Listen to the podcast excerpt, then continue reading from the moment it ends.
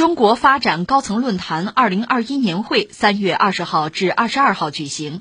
北京大学新结构经济学研究院院长、国家发展研究院名誉院长林毅夫在参加论坛时表示，若中国可在接下来的十年中每年实现百分之五至百分之六的经济增长，一直到二零三零年，中国的经济体量将成为全球第一。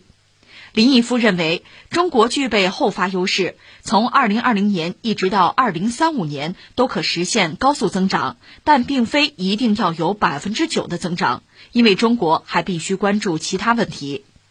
谈及未来预期，林毅夫称，若中国在接下来的十五年可实现百分之五至百分之六的经济增长，到2035年时，中国将实现设立的增长目标。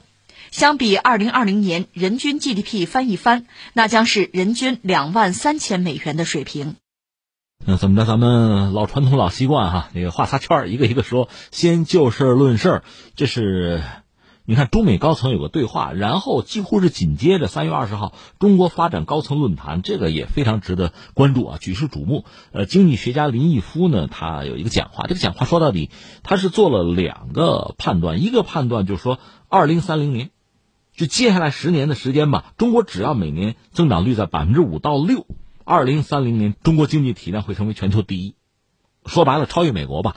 这个具体时间呢？我记得前段时间英国有智库说可能是提前到二零二八年，甚至有说二零二六年的。当然，也有一些学者呢，他就是计算方式不同嘛，标准不一样。说中国已经早已经超越，甚至说二零一四年就超越美国，成为全球第一大经济体了。我们今天不争这个啊，就说林毅夫现在说的是，中国经济现在呃就年增长百分之五到六，这应该说不是一个很高的指标吧。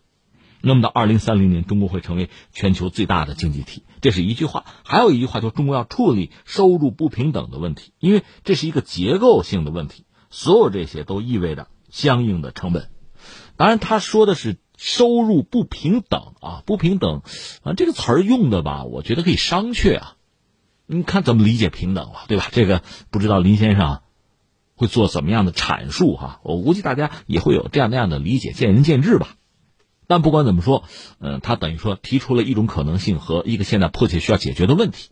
林毅夫先生呢，应该说长期以来研究中国经济，而且一直在替中国经济发声，为中国说话。而且我们必须实事求是的说，他的很多维护是有道理的。呃，说到这儿哈，说到林毅夫先生，我倒想扯个段子吧。二零一九年有档子事儿，二零一九年他曾经和人打赌。当时拍的时候二十万赌二十万人民币啊，说中国经济在二十年后会超越美国。注意，那是二零一九年。他说那个时候中国经济二十年后，那就是二零三九年吧。到那个时候啊，会超越美国。呃，二零一九年当时是在几月份来着？是九月份。呃，韩国首尔第二十届世界知识论坛，当时林毅夫他是以北京大学新结构经济学研究院的院长的身份吧。他和哈佛大学、欧洲研究中心及斯坦福大学胡佛研究院高级研究员尼尔·福克森围绕着中美贸易，还有中国的崛起一系列议题吧，有一番辩论。那福克森坦率讲，一个是在呃学术圈比较有名了，他其实首先应该是一个历史学家，我印象中啊，历史学家、经济历史这方面吧，呃，确实他的书在中国国内卖的还不错，这个人比较有名啊。就是林毅夫和福克森有一系列的辩论。福克森本身呢，在国际政治外交领域呢，也是个著名的学者。当然，他的话其实也比较官方，代表美国方面或者西方普遍的对中国诸多这个做法的这个质疑和攻击，这是实话。当然，我理解毕竟是在学术圈内啊。而林毅夫呢，和他确实有一系列的辩论，这里面涉及到就是说美国提的中国所谓强制性技术转让的问题，什么违反 WTO 规则问题啊，就这些东西。注意时间是二零一九年，当时美国正是特朗普在台上嘛。应该说，对华的攻击甚嚣尘上，双方就是一系列的辩论。关键是这个辩论结束的时候，就预测中美经济前景的时候，林毅夫说：“说二十年后，你看二零一九年嘛，二十年后就是二零三九年嘛，中国经济会超越美国。我愿意和福克森赌一把，赌多少？赌两百万美元。我想借钱打赌，因为我相信我说的话。”福克森说：“就我没那么多钱啊，一方面我相信中国超不过美国。”第二呢，我赌不起两百万美元，所以最后双方说各让一步吧，约定赌注是二十万人民币。而现在林毅夫说，二零三零年啊，如果中国保持百分之五到六的增长，二零三零年中国成为全球第一大经济体，那就超越美国了吗？那原来那个赌提前十年揭晓嘛，提前十年知道答案吧，看看吧，呃，到底谁能赢？大家可能自己有自己的判断哈。呃，林先生这次这个发言其实底气也很足，呃，这是我们就事论事把这个事儿讲清楚了。然后第二我们要说什么呢？说说当下就是目前中美双方经济的状况吧。中国方面呢，二零二零年人土耳其不都说了吗？啊，只有我们和中国是正数啊。呃，人土耳其说的也不是不对，就是 G 二零里边。确实，中国和土耳其增长率是正数，其他的都是负数。呃，二零二零就比较特殊，我们不说了。二零二一呢，我们现在看到各种各样的这个预言啊、评论，对于中国啊，从联合国到全球主要的这个智库，包括一些这个投资机构，这里边我看到相对比较稳的，联合国说他们预测说中国经济二零二一年增长是百分之七点二，这是他们一月份的预测。呃。世界银行预测是百分之七点九，相对最夸张、最看好中国的是德银，就德意志银行，他们预计是百分之九点五。当然，这么一看你就知道，中国政府应该说，我们给自己定的这个规划相对来说是非常谨慎的。因为我们前不久刚刚说两会看的这个数据嘛，我们定的是百分之六以上，这就很保守了。当然，我们有我们的计划，有我们的节奏和计算啊，这就不多说了。这是中国，那我们再看美国。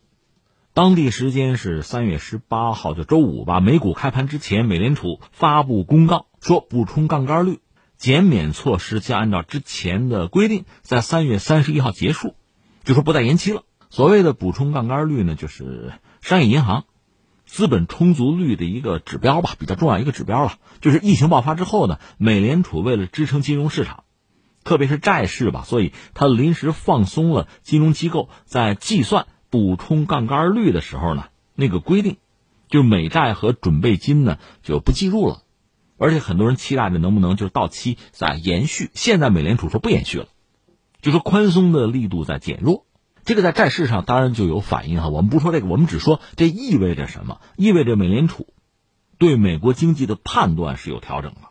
之前说美联储在二零二三年中期以前不加息，现在看来可能会有变化。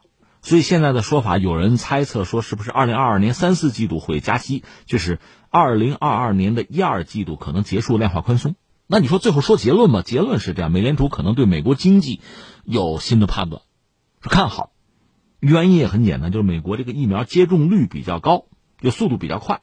有人说，他这个国庆的七月四号之前呢，有可能放松小范围的就是群聚，而如果疫情一旦被控制住，经济恢复会很强劲。会很快，就是美国经济可能恢复会比较快。当然，作为硬币的另一面，通胀通胀会很强劲。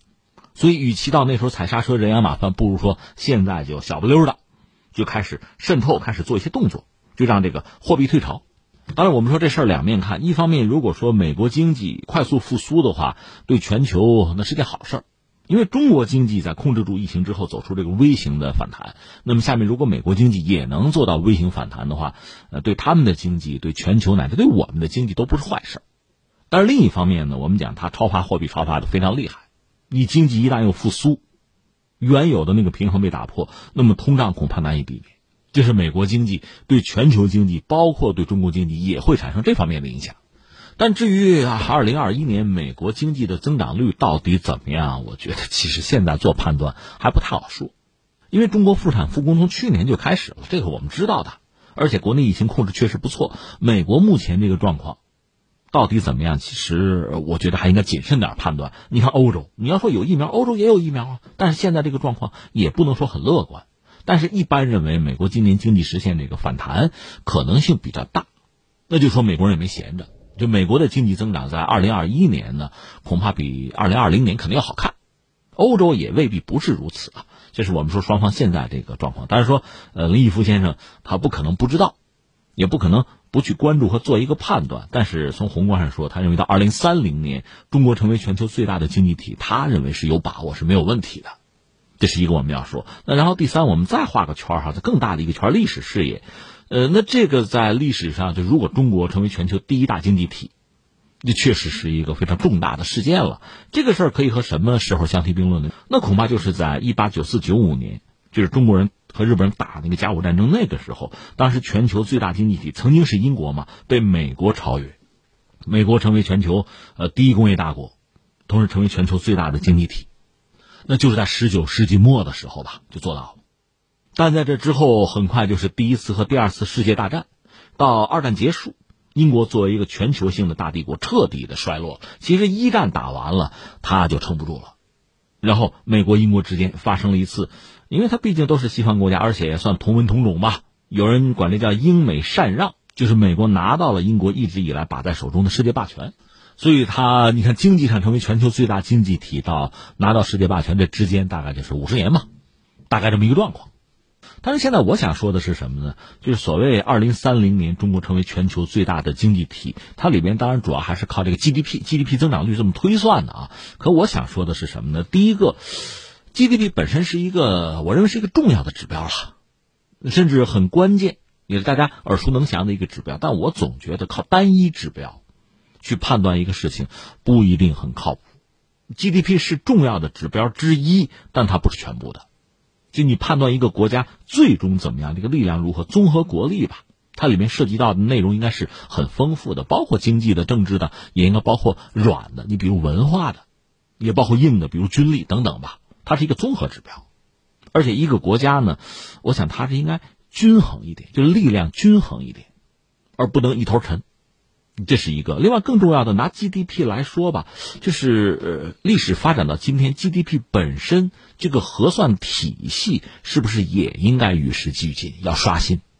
我们就拿贸易来讲，你看特朗普在台上的时候，总是念叨说：“你看中国、美国做生意，那美国呢巨大的逆差，中国巨大的顺差，这不公平啊！中国人占我便宜了。”那你要看纸面的数据，确实中美的贸易是不平衡的，中国顺差非常大。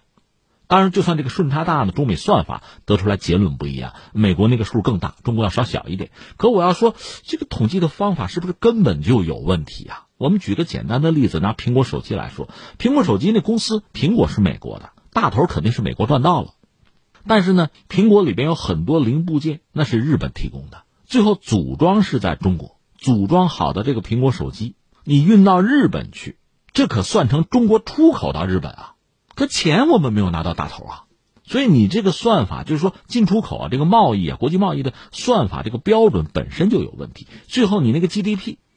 是在这样一些并不确切，甚至本身就有问题的算法这些数据的基础之上得出来的，那它靠谱吗？另外还有很多大企业，特别是美国的很多大企业，对吧？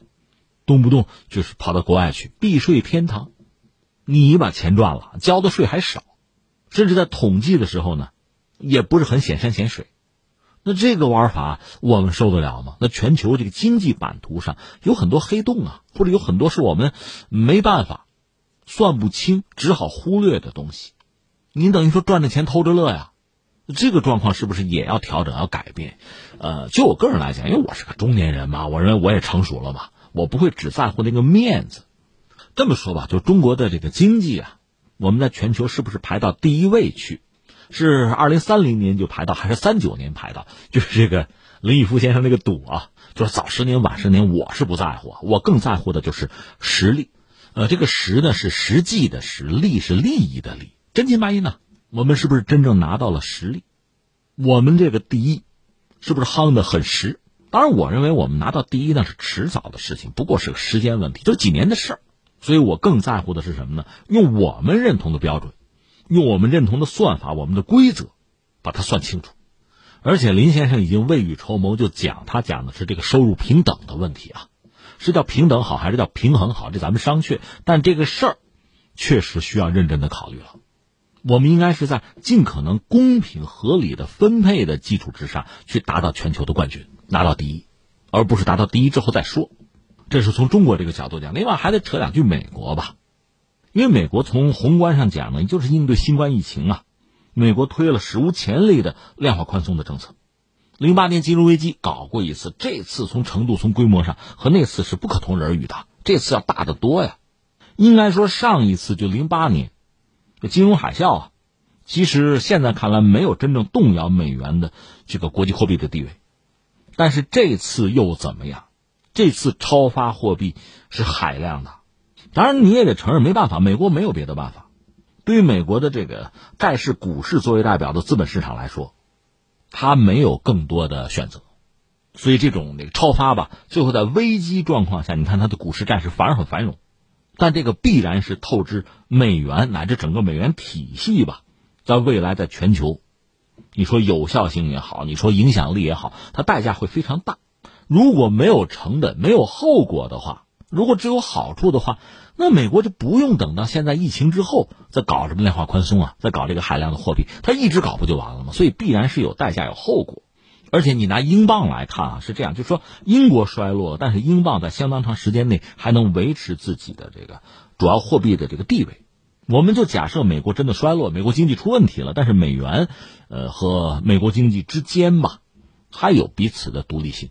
就是美国衰落，并不意味着美元马上就衰落，可能它跟英镑一样还会撑一段时间。